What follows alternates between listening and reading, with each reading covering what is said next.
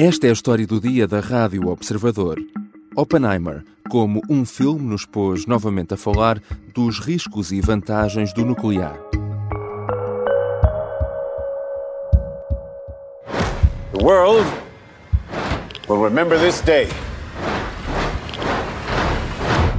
The Trinity test and the revelation of the first atomic explosion to the world was one of the most important moments in the 20th century.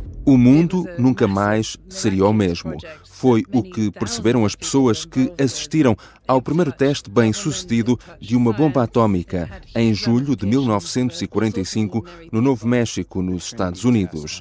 À frente delas estava Robert Oppenheimer, o diretor do projeto Manhattan, considerado o pai da bomba atómica, e o homem cuja história está no centro do filme mais nomeado este ano para os Oscars, com 13 nomeações. Oppenheimer, do realizador Christopher Nolan, é também um dos filmes mais nomeados de sempre. Cedo se percebeu que a energia nuclear teria um enorme potencial destruidor, mas também criador, e o sucesso do filme é igualmente um pretexto para se voltar a falar do nuclear.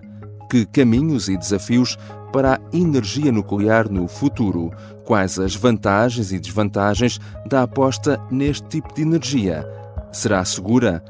São questões para a conversa com Matteo Pisano, físico italiano a tirar o doutoramento em Portugal no Instituto Superior Técnico em Lisboa e também investigador no Laboratório de Instrumentação e Física Experimental de Partículas. Eu sou o João Santos Duarte e esta é a história do dia de quarta-feira, 24 de janeiro. Bem-vindo, Matteo Pisano. Olá, muito bom dia, muito obrigado pelo convite. Obrigado também, Mateu, por ter vindo. O Mateu é físico, investigador uh, e um divulgador de ciência, não é? Explique-nos muito brevemente uh, o que o trouxe a Portugal, o Mateu é italiano, uh, e o trabalho que está a desenvolver por cá. Sim, claro. Pronto, o meu nome é Matteo, eu sou italiano, como disseste, e pronto, o que eu fiz foi estudar física durante a minha, minha licenciatura e o meu mestrado na Itália, na cidade de Gênova. Uhum. Logo queria fazer uma experiência no estrangeiro e, portanto, o que eu quis fazer foi fazer um doutoramento no estrangeiro, não é? Eu tentei, basicamente, em vários sítios, eu ganhei uma bolsa em Lisboa, uma em Bruxelas, uma em Gênova, enfim, escolhi cá, Lisboa, estou muito satisfeito. Isso por quê? Porque os meus professores na Itália trabalhavam basicamente em parceria com os professores cá em, cá em Portugal, então foi por isso que eu escolhi Portugal. Uhum.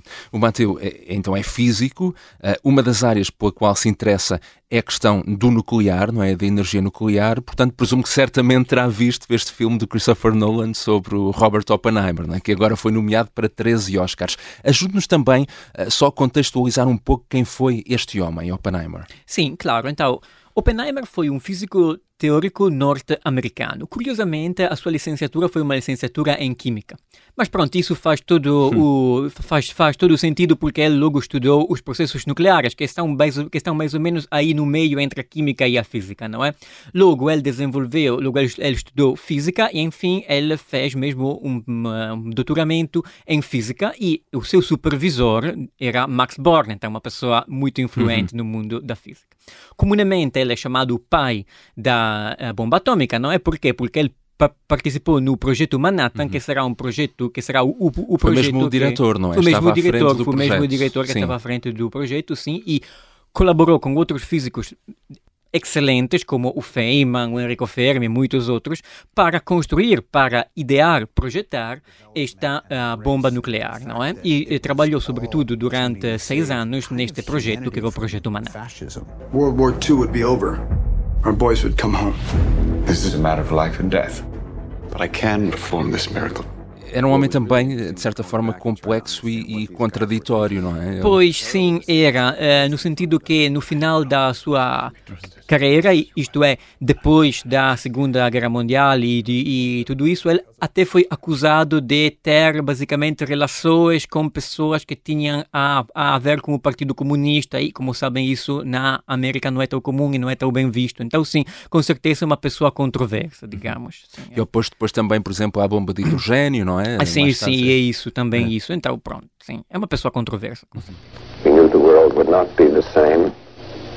Few people laughed, few people cried, most people were silent. A energia nuclear uh, pode ser usada para produzir armas de destruição em massa, mas também simplesmente para produzir energia, não é? Que é tão necessária para vivermos.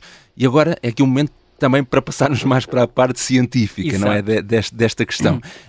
Cientificamente, estes dois processos são muito diferentes. Claro, pronto, sim, no sim e não, no sentido que, pronto, no, no, nos dois casos vamos utilizar urânio, mas vamos utilizar dois tipos de urânio diferentes, digamos, dois isótopos de, de, de urânio diferentes. Logo, do ponto de vista prático, o que a gente faz no processo de criação de energia, basicamente, é enviar neutrões, que são partículas muito pequeninas, contra, contra os núcleos de eh, urânio. E logo, o que acontece tem a ver exatamente com a teoria de Einstein, de facto, com a teoria da relatividade. Ou seja, o que acontece é que o urânio parte-se em núcleos mais pequeninos, com uma massa inferior, e a diferença de massa entre o, entre, entre basicamente os núcleos filhos e, e o núcleo pai transforma-se em energia. Logo, claro que a produção da energia civil é um processo controlado. No caso da bomba atômica, não, não é um processo controlado. Nós queremos mesmo produzir muita uhum. energia, que resulta na explosão. Uhum. Portanto, no fundo, trata sempre da produção de energia, não é? Uhum. Seja para fazer uma bomba uh, nuclear, seja para produzir energia Sim. em si. O Mateu, pelo que percebo, é um, é um, defensor da utilização da energia nuclear. Eh, quais são as vantagens que, que, apresenta? Pronto, eu acho que a energia nuclear tem uma imensa vantagem que é carbon free, uh, ou seja, a energia nuclear basicamente não produz CO2. Então, esta é uma vantagem imensa neste sentido.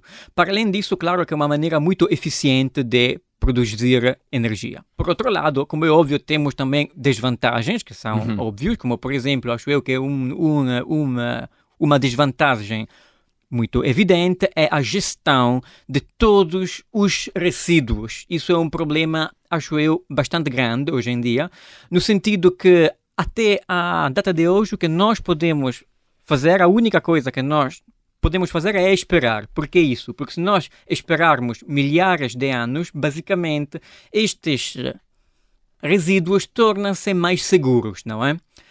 Por outro lado, o que estamos a tentar fazer nos últimos anos, mas são técnicas que devem uhum. ser aperfeiçoadas, é basicamente uh, tentar bombardear uh, estes resíduos nucleares para torná-los mais seguros. Então, esta é uma nova tecnologia que estamos a desenvolver, mas ainda deve ser aperfeiçoada. Então, a, a data de hoje, a gestão de tudo isso ainda é muito complicada e acho que seja a desvantagem principal. Uhum.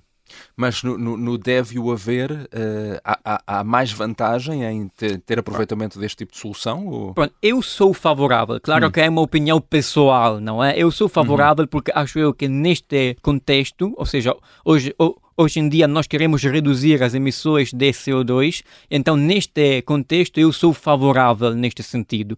Claro que a gestão de todos os restos é uma uhum. temática importante, mas eu estou favorável porque eu acho que, pronto, vale a pena, digamos.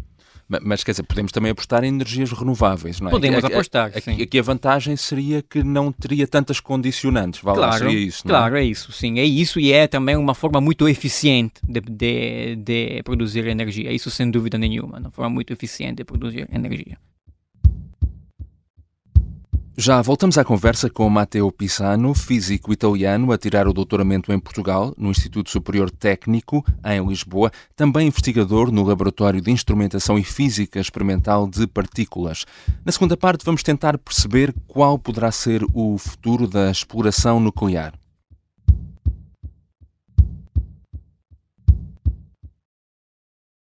Estamos de regresso à conversa com o investigador físico italiano Matteo Pisano. Uh, Matteo, uh, considera que neste momento uh, os países europeus poderiam, deveriam aproveitar também melhor esta, esta forma de produzir energia?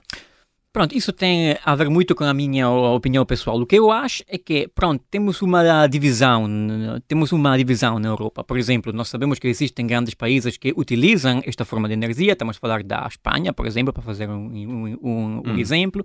Temos outros países, como a Itália, eu sou, sou, italiano, então conheço muito bem isso, onde nós não queremos uh, utilizar basicamente o nuclear, não é? E até houve uma, até houve uma votação há 5, 10 anos atrás, Itália, então, é? na, na Itália, bastante recente, sobre este tema e não foi aprovada. Então, pronto. Digamos que, acho eu, do meu ponto de, de, de, de vista pessoal, que tudo isto, como é óbvio, tem muito a ver com a política, porque tendo, por, pronto, sendo uma decisão muito importante, é normal que os governos democráticos pedem basicamente aos cidadãos se querem introduzir ou não este tipo de energia, não é?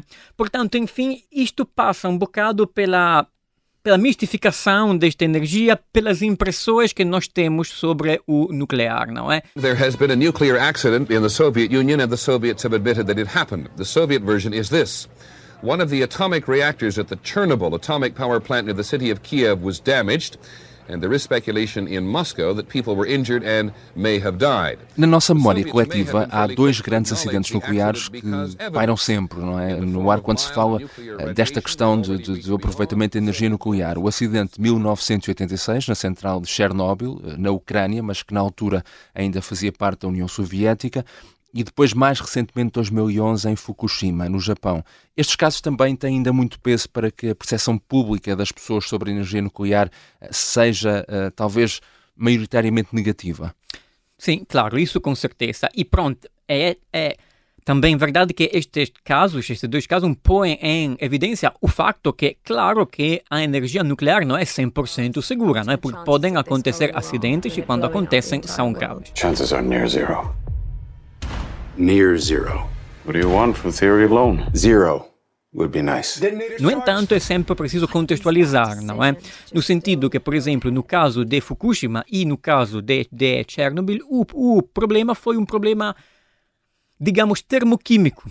Ou seja, nos dois casos, o que aconteceu é que o acidente tinha a ver com o sistema de arrefecimento em duas maneiras distintas, mas enfim, o problema tinha a ver com isso, não, não tinha a ver em si com o processo de, eh, de produção de energia, não é? No, no caso de Fukushima, o que aconteceu corretamente uhum. é que quando houve o terremoto naquela zona, corretamente, basicamente eh, havia um sistema automático que desligou na hora a produção de energia nas usinas. Então isso tudo bem. E logo ativou-se corretamente um sistema de emergência para para que basicamente uh, o sistema de arrefecimento pudesse funcionar, não é? Agora, o, o que aconteceu é que o tsunami, quando chegou o tsunami, estas ondas gigantescas, como é óbvio, danificaram o sistema de emergência e, portanto, o sistema de arrefecimento parou de funcionar. Uma coisa diferente, mas, enfim, igual, aconteceu uhum. no, no, caso de Chernobyl. Por razões diferentes. Por razões é? diferentes, é, por razões é diferentes, por razões é essa. Então, enfim, o que aconteceu foi um problema relacionado mais com o sistema de arrefecimento em si do que com a produção de energia. Claro que isso é um problema, não é? Porque se isso acontecer na Espanha, por exemplo, nós vamos ter problemas com isso. Então, nós temos de, de lidar também com questões de segurança que não têm a ver só com a produção de energia em si, mas também com todo o que está à volta disso. Então, neste sentido, eu percebo perfeitamente a preocupação, porque isso pode acontecer, mas pronto, eu acho que a preocupação hoje em dia, isso é a minha opinião pessoal, não é? Tem mais a ver com uh, todo o que está à volta do processo em si. Hum. E também, claro, uma outra desvantagem que não é bem que não tem bem a ver com a segurança, mas com o processo em si, são a, são, é a tratação, é o tratamento de todos os restos. Portanto, eu percebo os resíduos, resíduos uhum. isso. Portanto, eu percebo claramente que há que pois que a população tenha receio com isso. Eu percebo isso. E como é óbvio isso tive um, uh, teve um papel nas últimas votações, eleições na Itália, por exemplo. Eu estou a pensar nisso, uhum. mas calhar também em outros países. A, a, questão aqui, lá está, e voltando ao Oppenheimer, é, é, é, é de facto é uma força criadora e destruidora ao mesmo tempo, não é? E com, é e com, e com um, um, um, um, potencial enorme para, para, para, para, para os dois lados. Pois, é? é? isso. Não, isso é verdade, eu percebo claramente isso, mas eu acho que seja uma ótima aposta para o futuro. Eu sei que um, um outro um outro problema é que muitas centrais nucleares já são antigas e, portanto, um outro Essa desafio é outra questão. É outra questão, é, a idade é das. É a idade das centrais. É muito complicado. Agora, como óbvio, eu não, não sou um técnico que trata Sim. disso, né? não, não, não sou um engenheiro, mas eu sei que um desafio no momento da construção das centrais nucleares é pensar que para construir uma central Nuclear é preciso investir muito dinheiro e muito tempo. Então, ao longo do projeto, pode ser que algumas tecnologias já se tornem-se um bocado antigas, já deves rever o projeto. É uma situação desafiante. Obrigado, Matteo Pisano. Muito obrigado. Mateo Pisano é físico, está a fazer o doutoramento no Instituto Superior Técnico e é também investigador no Laboratório de Instrumentação e Física Experimental de Partículas. Esta foi a história do dia. Neste episódio usamos ainda certos do filme Oppenheimer e também um som de arquivo da ABC. A sonoplastia é do Artur Costa, a música do genérico do João Ribeiro. Eu sou o João Santos Duarte. Até amanhã.